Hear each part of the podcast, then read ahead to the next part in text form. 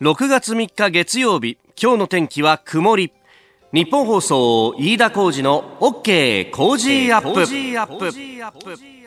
朝6時を過ぎました。おはようございます。日本放送アナウンサーの飯田浩二です。おはようございます。日本放送アナウンサーの新業一華です。日本放送飯田浩二の OK 工事アップ。この後8時まで生放送です。えー、先ほど上柳アナウンサーも言ってましたけれども、はい、新業アナウンサー昨日は NHK ラジオにね、えー、出てきて、はい、大丈夫？いや昨日の夜大阪から帰ってきたんでそうなんですよ。ただですね、興奮冷めやらぬ感じでですね、こう ナチュラルハイというのが、非常に気持ちがまだ高揚しているんですよね。すげえ声出てるね、月曜の朝なのにさ。朝なのに、こんなに声出るっけかみたいな。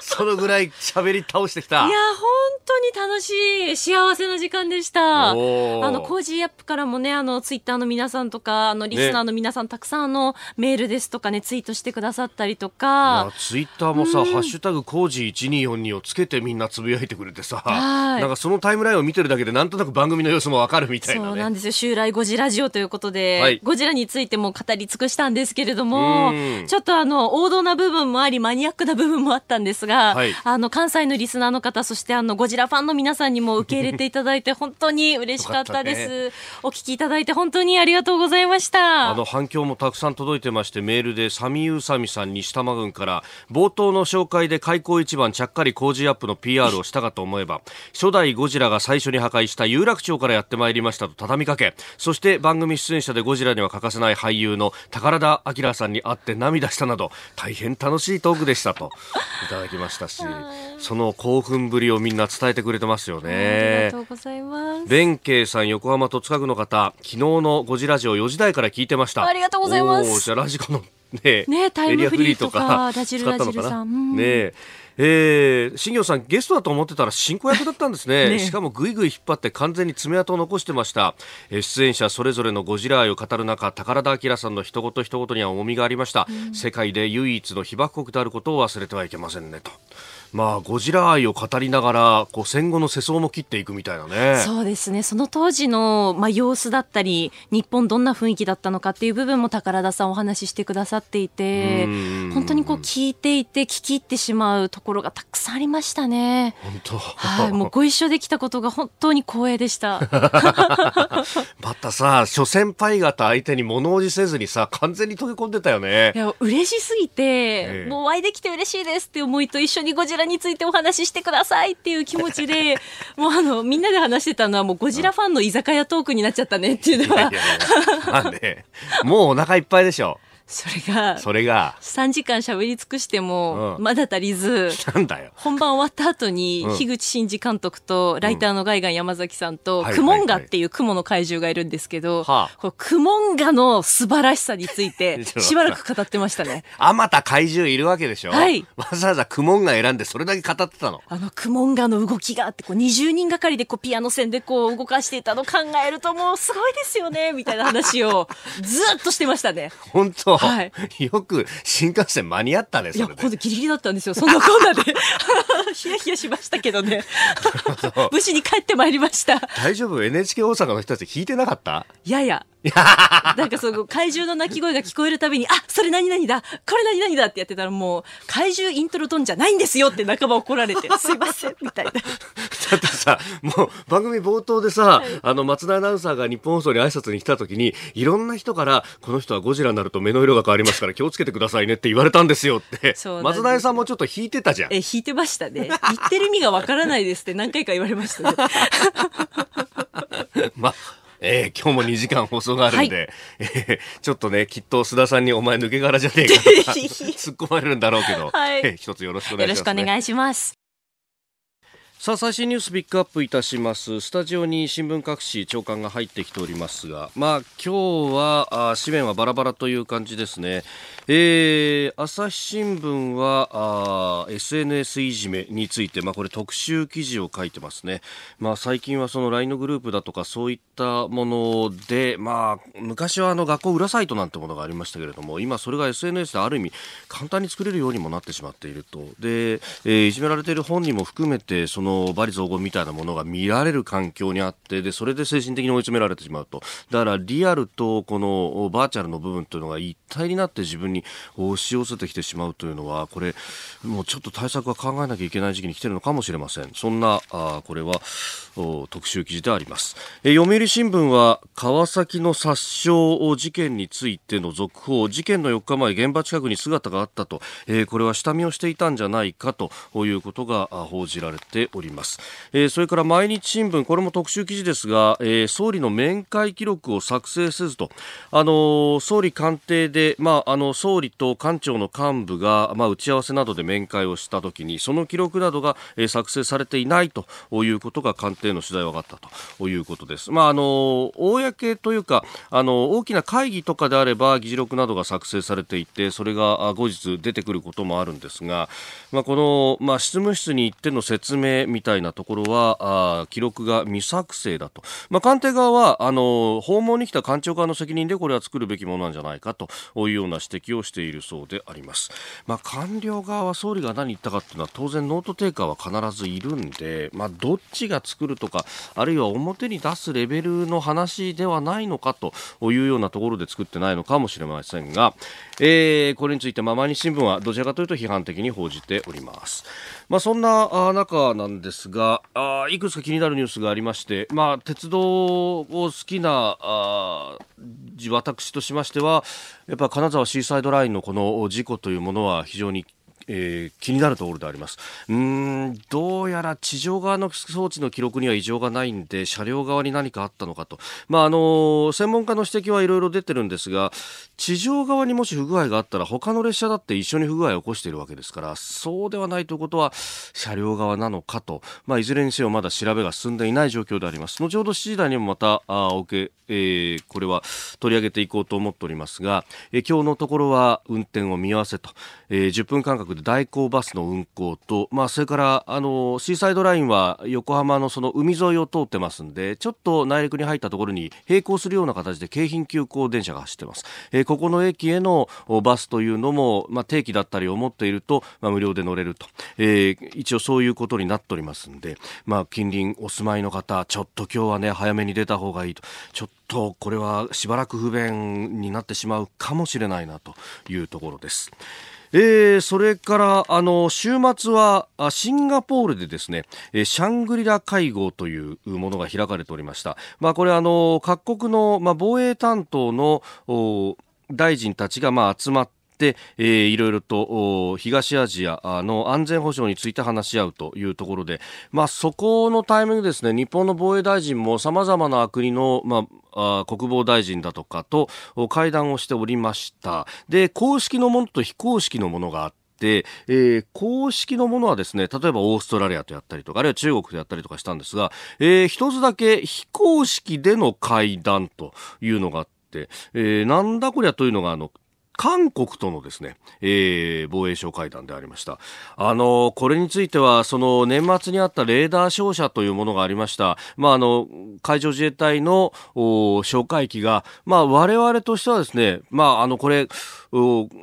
映像も公開されてますんで、えー、ルールにのっとって、えー、飛んでいたにもかかわらず、向こうからミサイルのこう挙動をこうコントロールするレーダーを照射されたと。次はもう引き金引けば撃てるという状態にまでなってもう大アラームが鳴って現場をこう飛び去ったというのがありました、まあ、その後当然我々側としては抗議をしたんですけれども向こうはあ海上自衛隊の飛行機が威嚇飛行をしてきたんだから日本が悪いというのの一点張りで結局そのまま主張が平行線ということをたどってるわけですが、まあ、これだけ証拠出しておいてこの人たちは認めないということでもうこれ it 付き合いができねえんじゃねえかなっていうところまで言ってたんですけれども、この岩屋さんという防衛大臣は、何としても韓国と話がしたいと、話し合いがしたいということで、お願いにお願いを重ねるような感じで、さわさりながらですね、こっちとしてもベタ折りで、えー、韓国の主張じゃ飲む形でですね、これで公式で会談ということにはさすがにいかんだろうと。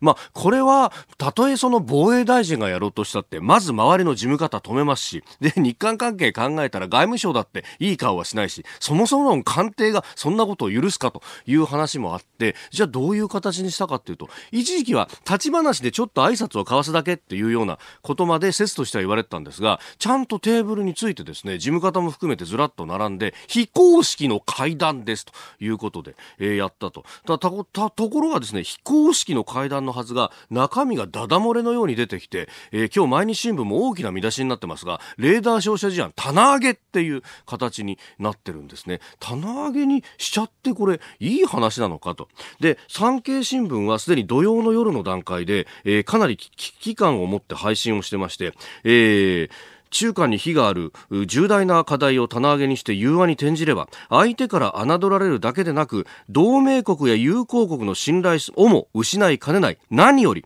自衛隊員の士気低下が懸念される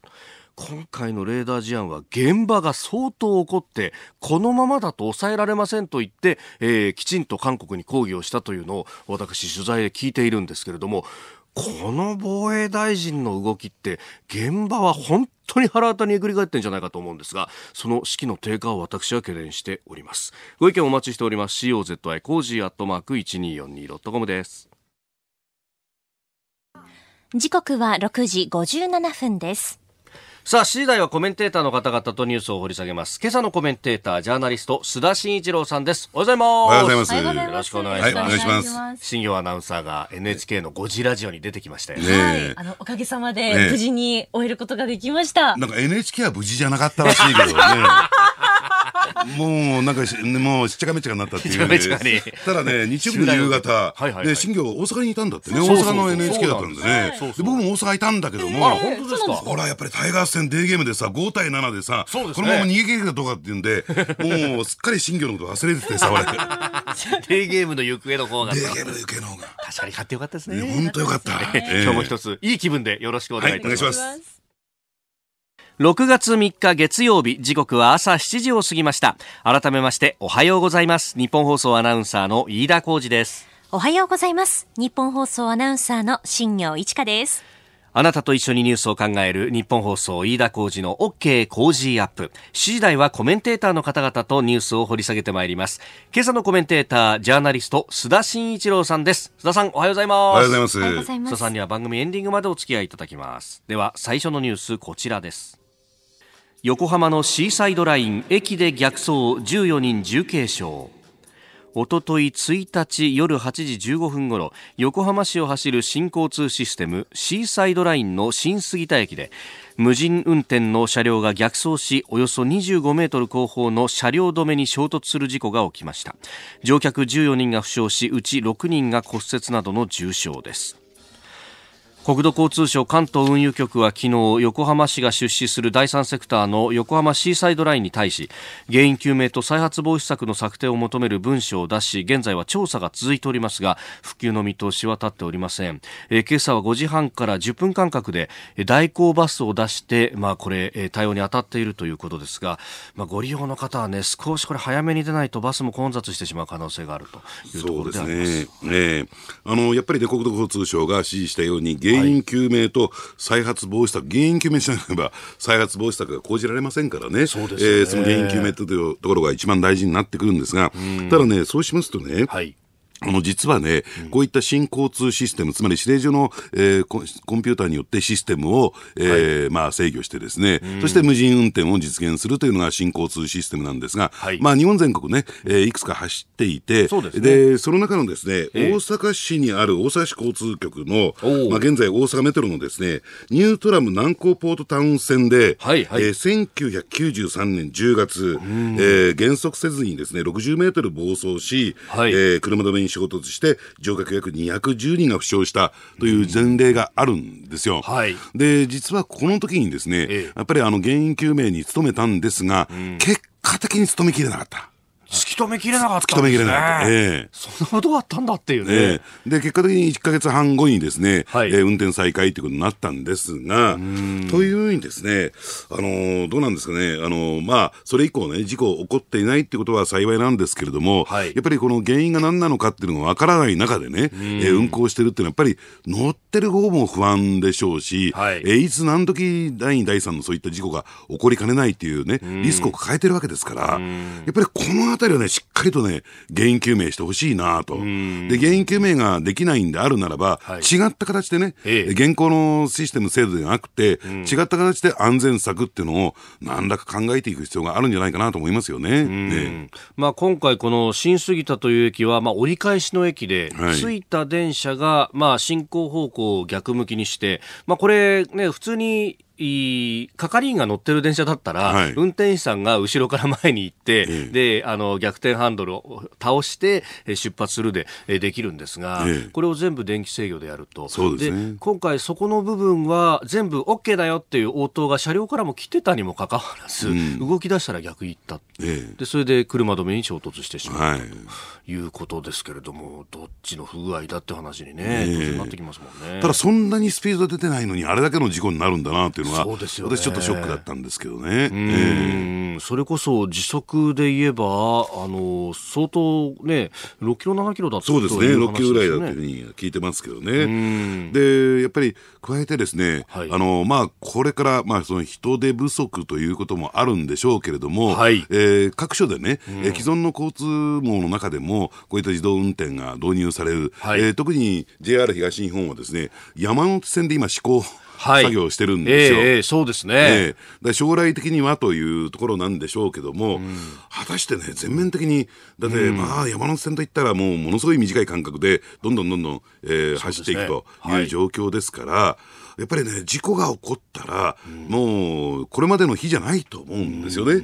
だその安全性というところをどういう形でね、確保していくのかっていうところが、まあ、えー、こういうシステムのですね、大大前提になるのかなと思いますよね。うん、ツイッターなどでは、そのやっぱり電子制御だからハッキングとかって大丈夫なんですかねというような、まあ、まだわかんないですけどね、それっていうのは、でもインフラっていうのもこれは標的になるわけですよね。そうですね。えー、その点っていうのは非常に重要なポイントでしてね。うん、だから、あの、私ね、まあ、こう電車ということではなくて、はい、えー、自動車の自動運転装置の自動自動車、えー、で、これについてもですね、はい、あの、今の技術というんだったらいいんですかね、うん、今のハッキング防止技術では、実現不可能だと思うんですよ。はあ、そうですか。ええ。ー、で、今の状況ですと、ハッキングし、もうしし放題されちゃうというね、うえー、システム管理者になりすましたハッキングっていうのはできるわけですから、はい、で、これをどう制御するのかというね、う実はそのセキュリティシステムが確立してないんですよ。ああ、そっちがむしろ技術的な面というよりは問題になってくる。えー、ただ、個人の運転している車にハッキングなんか起こらないだろうということを前提にシステムが進んでるも開発が進んでるもんですからね。で、やっぱりそういった点で言うとテロなんていうこともあり得るわけですから、はい、えー、えー、ちょっとね、その問題っていうのは考えていかなきゃいけないと思いますね。おはようニュースネットワーク。東京有楽町日本放送キーステーションに全国のラジオ局21局を結んでお届けいたします。時刻は7時11分になるところですおはようございます日本放送アナウンサーの飯田浩二です今朝のコメンテーターはジャーナリストの須田慎一郎さん。取り上げるニュースはこちらです。アメリカ来週からメキシコに5%の追加関税。日本の自動車メーカーを直撃。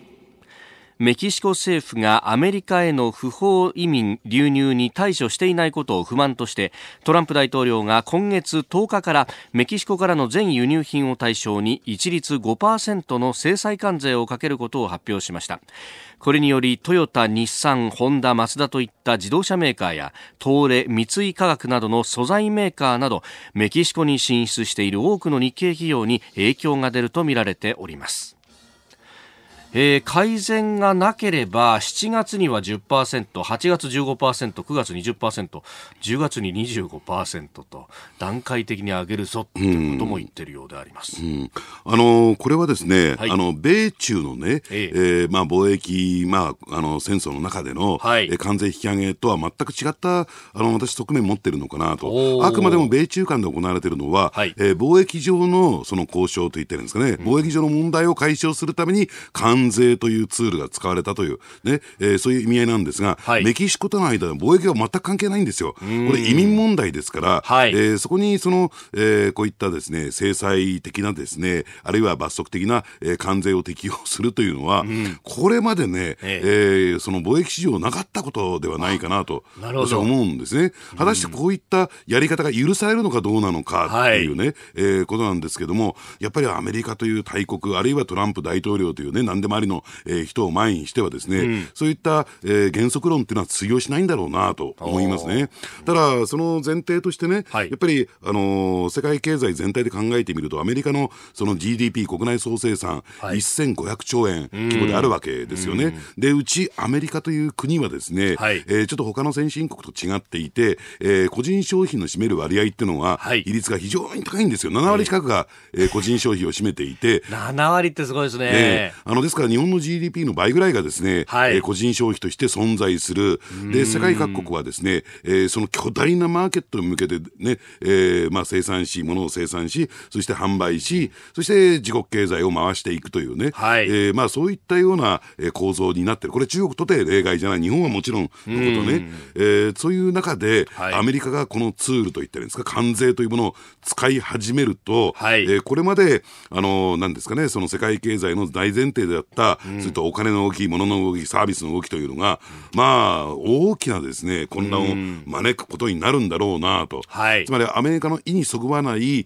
えー、ことをやった国は、はい、次々とこの制裁関税と、えー、いうことで締め付けられるということになるとですね、うん、これはちょっとね、メキシコのこのケースっていうのは、はい、一言ではないなと思いますよね。うんまあ、あの、もともとかつてはナフタ、今はね、はい、えー、USMCA っていう別の名前になりましたけど、えー、まあ、北米の自由貿易協定があって、それでサプライチェーン、まあ、この部品とかの供給網も全部組み上げられているわけですよね。そうですね。あのですからメキシコってのは比較的人件費がアメリカと比べて安い。はい、だからそこに組み立て工場を作って、うん、でそこへ向けて、えー、部品な部品や半素材などをこう輸出して、はい、それで組み立てるというね、うん、まあ今飯田さんが言われたようなサプライチェーンがあるわけなんですが、えー、これが最終的な完成ラインで、はい、えー、機能しなくなると、うん、えー、ずたずたに崩れてしまうと。で、それはですね、回復させるためにはですね、ええ、新しい体制を組み直すためには、結構な年月が必要なんですよ。だから、おそらくですね、まあ、アメリカ、あるいはトランプ大統領としては、はい、その辺を意識してるのかね、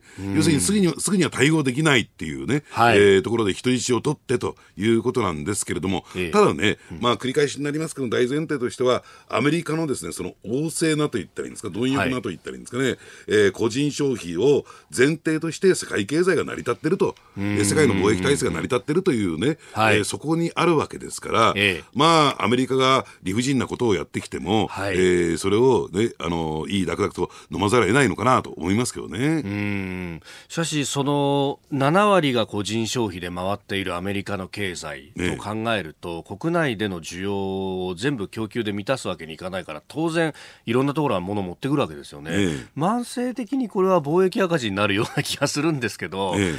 これを黒字転換させるってすごく難しくないですか？いや黒字転換する必要はないしさせる必要必要性も感じてないんですよ。つまり何かというと、うん、基軸通貨を持ってるからドルを持ってるから、はい。えー、自分たちで臨転機ぐるぐる回して、はい、ドルをね、えー、印刷してでそれで買えるわけですからそう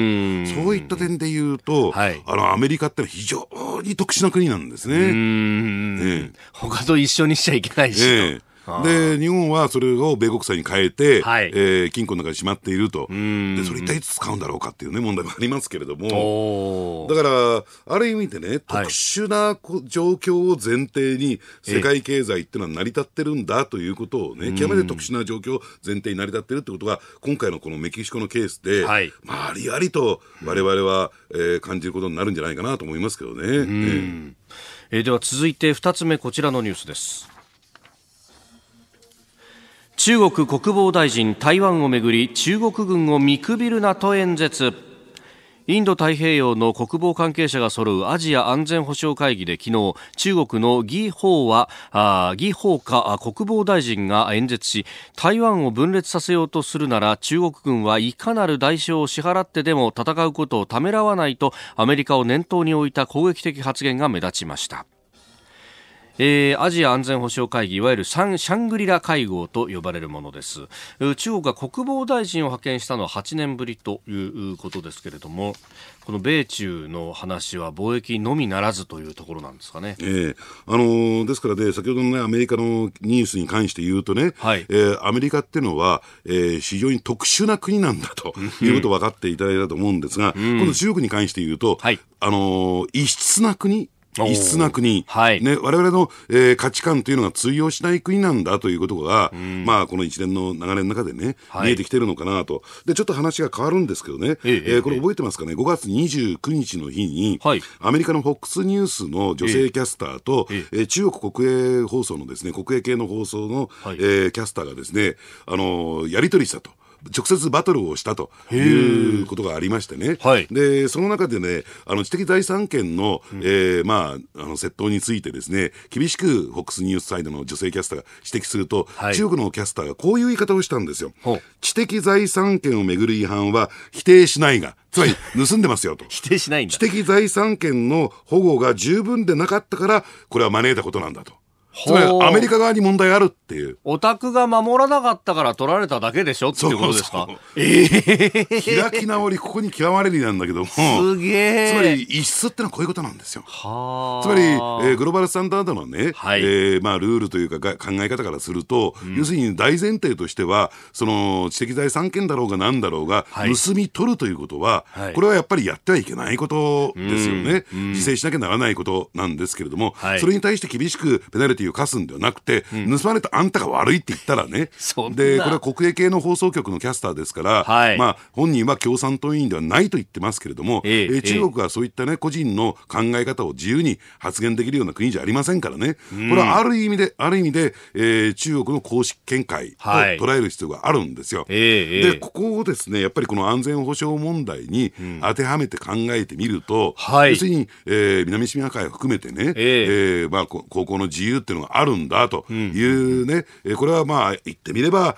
えー、国際社会共通の、えー、概念というか考え方なんだろうけども、はい、そうじゃない異質の考え方があると、えー、そしてそれは、えー、えー、我々の側に寄ってくるわけじゃなくて、はい、彼らは彼らのルールを中国は中国のルールを押し通そうとしてるんだと、えー、これは譲歩するつもりは全くないよと、はい、いうことが今回のシャングリラ会合で伺えたで、その譲歩する、ね、つもりのない中国に対して、はい、えー、じゃあ、えー、我々はですね、どう対峙していくのか、これを真剣に本気になって、え考えていかなきゃならない、これ、いくら交渉して、話し合いをしても、ですね、はい、向こうに譲歩する気持ちがなければね、えー、でまあ、結果的には決裂するわけですから、われわれが向こう側に合わせるという、これ、選択肢はありえないわけですからね。そうですよね、えー、まあ、どっかの大臣が未来志向とか言って、ずっとこうやってますけど、えー、向こうはじゃあ、そういう気持ちでって考えると、えーこっちの考え方変えていかないと。そうですね。ねで、相手が譲歩するのはどういう時かって言ったら、はい、やっぱり力によるね、はい、えー、まあ、影響を誇示してですね、うん、これはこね、えー、譲歩しないと、えー、中国サイドに大きなマイナスの影響が及んでくるなと思った時に、初めて譲歩。なんですよ。だから、そういった点で言うと、はい、えー、何もやらないままね、ね、あのー、安全、あるいは平和ですよっていうことを前提に、交渉したって、向こう、譲歩するつもりなんか、これっぱかりもありませんからね。いや今のその FOX ニュースの須田さん紹介していただいたやり取りって、結局の知的財産権ってところを、例えば領土に言い換えれば。おっしゃる通り。ねえ。ええ、これ全く同じじゃないですか、南シナ海でやったことと。ええで、それがシンクロしてくるでしょ？この、うん、えーうん、あの中国かね、はい、軍の演説と。えー、えー、えー、えー、全くこう気を一にしてる感じがありますね、ええ、でしかもそれができるだけの力を中国は経済の面でもあるいは軍事の面でも、え、だんだんとつけてきてるっていうか、今もう危ないところまで来てるかもしれない。そうなんですね。ですからもうはっきりとですね異質な価値観を持つ国なんだ、まあ、それがいいか悪いか言いませんよ、はい、そういう国なんだというふうな認識を我々は私たちは持つべきだろうなと思いますね。うん。本当何でも仲良くすればいいって学校の教室でも習ってきましたけど、ええどうやらそれだけじゃいかない世界になってきてるってことですかね。そうなんですね。だから、あの、そういった点で言うとですね、話し合っても解決できないことがあるんだということですね。はい。この時間、須田慎一郎さんとお送りしました。日本放送でお聞きの方、須田さんとお付き合いいただきます。今朝のコメンテーターはジャーナリスト須田慎一郎さんです。須田さん、引き続きよろしくお願いします。はい、お願いします。続いて、教えてニュースキーワードです。ドラッグストア再編ドラッグストア大手の杉薬局とここからファインはおととい経営統合に向けた協議を始めたと発表しました。実現すれば売上高は9000億円に迫り業界トップのイオン系ウェルシアを抜いて1位に躍り出ます。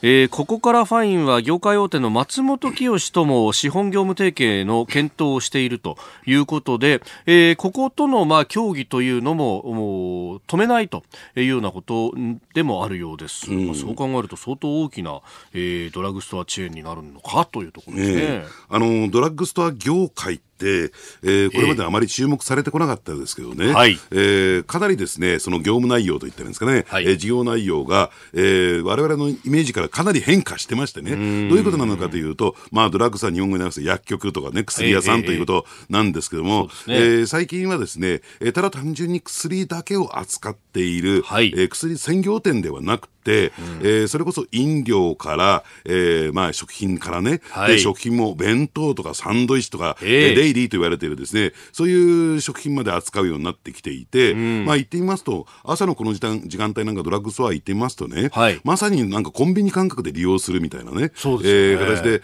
まあ、ですから、えー、ドラッグストアだけにとどまるんでなくてコンビニあるいはミニスーパーに寄せるような、うん、まあ、営業形態っていうのが、えーまあ、どんどん出てきて出てきたわけですね。えー、でその一方でね、えー、この莫大なインバウンド、はい、えー、多くね、多くやってくる、えー、外国人観光客向けにですね、えー、まあ、えー、どんどん薬を売っていくというね、そういう繁華街型のそのドラッグストアみたいな、えー、形態になってきたんですが、まあ、いずれにしましてもですね、えー、それをどんどん進めていった結果、成長の限界、つまり店舗数を増やしてもそれほど、えー、売上利益が上がっていかないという、そういう状況になってきて、じゃあこれからどういう形で成長戦略を描いていくのか。というところにね、えー、各社とも各グループともですね、うん、今考えている最中なんですよ。そうするとですね、やっぱり一つはその調剤部門、はい、薬を調合する部門であるとか、あるいはその介護だとか、あるいはもう少し、うん、えー、医療を重視する、えー、ところにですね、寄せていくっていうのが今業界の流れなんですね。うん、でそうするとその調剤やるにしてもですね、はい、薬剤師、今人手不足なんです、ここは。そうらしいですね。その薬剤師の確保、育成、特にこうしたですね、はい、その育成というところも、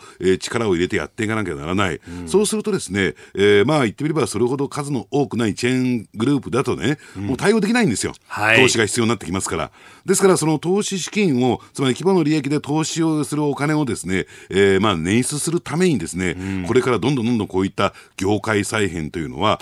加速していくことになるんじゃないかなと。あるいはそのどっかのグループの傘下に入るとか、えー、商社の系列になるとかというような動きが加速していくんではないかなと思いますね。あこれもやっぱりそうなるとコンビニ業界とかとも同じである程度の数に集約されていくって方向にこれから進んでいくんですかね。そうですね。で加えてですねだからこのライバルは、今までそのコンビニとかスーパーっていうところになりましたけども、うん、そういったところもですね、どんどんどんどん強化されていく。ですから、えー、逆にコンビニ業界も一部にね、はい、その薬局とのそのコラボレーション、つまり24時間ね、はい、営業してますから、えー、えー、やっぱり薬っていうのは別に昼間だけ必要なものじゃありませんからね。はいでそのあたりで、えー、コンビニ業界もドラッグストア化しているところも一部に出てきてる。このあたりの境界がなくなっていくんではないかなと思いますね。うん。いやあのうちの近所もすごい増えてるんですけどこのドラッグストアが、ね、食品が安いんですよね。そうなんですね。あれでお客さん引っ張ってくるみたいな戦略もあるらしいですね、えー、あのですからそのコンビニエンスストアと競合しているとはいえ、コンビニは値引きは基本的に原則的にはしませんからね。確かにそうですね、えー、ですからそういった点で言うとですね価格重視の人はドラッグストアへという。そういう使い分けが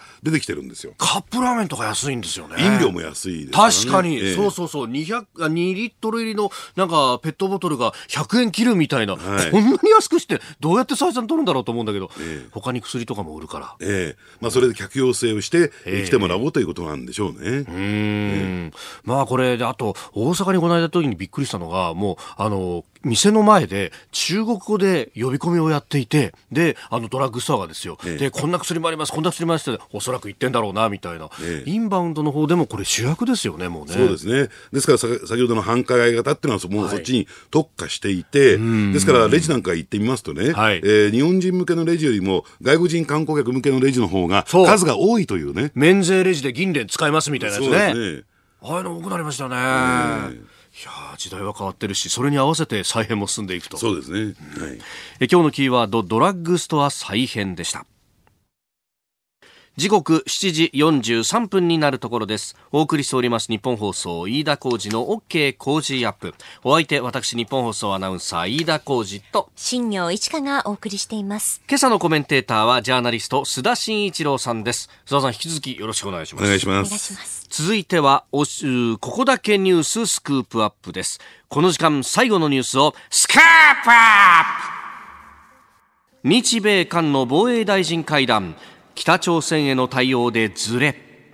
日本の岩谷防衛大臣、アメリカのシャナハン国防長官代行、それに韓国のチョン・ギョンドゥ国防大臣がシャングリラ会合が行われたシンガポールで会談しました。5月に短距離弾道ミサイルを発射した北朝鮮について認識のずれがあり、協力には課題が残る結果となりました。まあ、これ、えー、いろんなずれがありまして、まあ、日本側としてはあ国連の制裁決議違反であるということを言っています。アメリカも当局者は制裁決議違反だと言っているんですがトランプ大統領だけは気にしないと言っている、うん、でえー、韓国側は分析中と述べるにとどめているというところです、うん、あのー、ですからね、これ、ミサイル発射に関して言うと、ですね、はい、あのー、事実関係の検証というところは、やっぱりやきちんとやるべきではないかなと、うん、でそれをね、やっぱりトランプ大統領のように、はい、えーえー、まあ、制裁決議違反だけれども、えー、今、米朝交渉をやってるので、うん、えー、ことさらそれについてはね、えー、まあ、まあ、大きく問題しないという、こういうスタンスはあってもいいんだろうと思いますよ。はい、ただ、そこの、えー、事実関係の検証も、はい、えー、何らかの思惑でできないというのはね、うん、でそこはどうなのかなと、えー、えー、思いますよね。だからそういった点で言うと、どうなんでしょうね、今、韓国っていうのは、うん、えー、まあ、さっきの話じゃないけれども、はい、えー、ね、日米にとって、えー、同じ価値観を共有できない異質の国だということにも、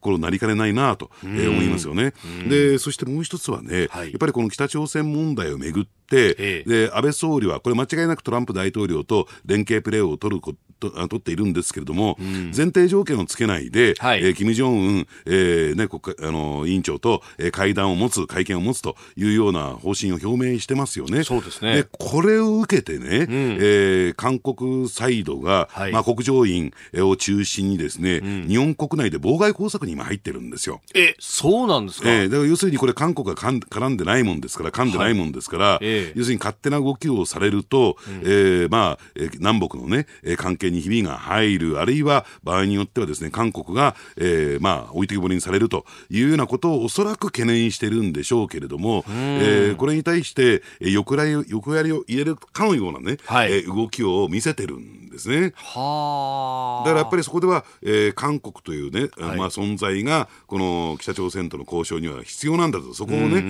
ー、まあ、置いてきぼりにすることは許せないっていう、まあ、思惑もあるんでしょうけれども、えー、ますますですね、えー、日韓の間、そのそのいう点でおいてもですね、はい、えー、まあ距離が広がっていくんではないかなと思いますね。はあ、いや結構あのアメリカ側が韓国のその仲介に対しては不信感があるみたいな報道もされてますよね、ええ、そもそも仕事してなかったんじゃないのってこっちとしては思っちゃうんですが、うん。あのー、ですからね、え韓国としては自国の価値価値を高めるためにも、はい、やっぱりね、えー、自分たちを通さなければ、えー、北朝鮮との交渉はうまくいきませんよと成功しませんよというようなそういう状況を作ることが今の韓国のですね、えー、最大のプライオリティになってるのかなというふうに伺えますよね。えーそんな関所の中古料みたいなものをね、要求されたってね。だから何もですね、えー、北朝鮮寄りに立っているということよりも、はい、やっぱりその自分たちの存在感というのを、えー、アメリカ、そして日本に認めさせたいんだろうなと。そこに、あのー、一番の価値観を置いてるってことはね、えー、じゃあ、えー、その北朝鮮の核・ミサイルの問題、はい、これを廃棄する問題っていうのは、どうなるんだろうかということになりますよね。よね。結局、全体としての最終的なゴールはそこで、まあ、日本としてはもちろん拉致問題と外すわけにはいきませんけれども、ええ、まあ、あのそこが、まあ、地域全体のこう安全をこう脅かしているというふうに見ているわけじゃないですか、うんええ、本当はそれが一番の価値観だと思うんですが、そこではなかなか動けないってことなんですか？だからね、場合によってはね、少々うがった見方をしますけれども、はい、韓国にとってね、うん、北朝鮮の核・ミサイル問題が解決しない方がいいんですよ。解決しない方がいい。ええ。おでどういうことかというと、はい、えー、自分たちのそのうまく立ち回ると言ったらいいんですかね、えー、活躍する場がずっと継続されていくという状況になりますから常に出番がある状態になると。えーだからそういった点で言うとですね、すぐに解決されると、はい、えー、韓国にとってもこれは致し返しのところがあるんではないかなと。なるほど。アメリカは実はそこにね、不信感を持ってるんですよ。はい、うん、ええ、ちゃんとやってないっていうのはそこに原因があるんじゃないかと。そうなんです。ええ、はあ。ええで、あと週末というか金曜日にかけてなんか報道が一部ありましたけど、あの、北朝鮮側のその交渉相手といいますか、アメリカとやってる時にワシントンでやってた人たちが結構こう粛清されてんじゃないかみたいなことが韓国の一部報道でありますよね。ええ、あのー、ただですね、ええ。えー、韓国の報道っていうのはですね、はい、ちょっと取材がわからなくなるとしばらく姿を消すとですね、ええ、すぐああいった形で処刑されたんではないかということを過去ね、えー、繰り返ししやってきたえー、報道なんですね、はい、ですからね、これはね、また違った形で検証してみる必要があるんですけれども、ただね、私思いますに、はい、あの以前、この番組で申し上げたように、本当に金正恩委員長は、全権を握ってるのか、すべての主導権を握っているのか、要するにそこは、うん、あのね、二極化してるんではないかっていう指摘をさせていただきましたよね。はい、ね。もしあの報道が事実とするならば、これもですね、金正恩委員長が、そのすべての主導権を握ってるとは、ね、えー、キム・ヨジョンというね、えー、実の妹が謹慎というのは、ね、果たして一番信頼したわけですから、はい。ね、えー、それを謹慎させるとなると、じゃあ誰を使うんですかっていう話にもなってくるんではないかなと思いますけどね。ああ、まあ、キム・ジョン氏自身は、なんかあの、生産現場とかをこう視察に行ったっていうのが、まあ、いつ行ったかは不明ですけれども、昨日あたり報道に出てきたっていうのもありますよね。えー、これ、健在をアピールっていうことでもあるのかなと思いや、まあ、その、そこはですね、さすがに謹慎だとかなんとかっていうのはならないでしょうけれども、うん、要するに自分たちの周りを取り囲んでいる信頼すべき人物がどんどんどんどんね、剥がされていってるという状況にもなりかねないんですよ。はい、そうすると手足がないということですから、はい、ですから、その、まあ、えー、国のトップとしてね、君臨はするけども実権がないというね、そういう状況にもなりかねない。だから、このね、えー、まあ言ってみれば、処刑であるとか、はい、キム・ヨジョン氏の、えー、謹慎だよとかっていうね、情報というのは、はい、やっぱり徹底的に検証していく必要があるし、ただそれは、あのー、まあ、あの、韓国のですね、その一部報道が出たから、はい、それを全幅の信頼が置けないという中で、日本としてね、独自に、だって、えー、朝鮮日報が報道したっていう報道しかないじゃないですか。そうですね、今のところそれしかない。自ら検証できないんですか、これは。その状況をちょっとね、危機感を持つべきじゃないかなと思いますね。はいえー、今日のスクープアップ、まあ、北朝鮮についてのお話でした、えー、このコーナーも含めてポッドキャスト YouTube ラジコタイムフリーでも配信していきます。番組ホームページご覧ください。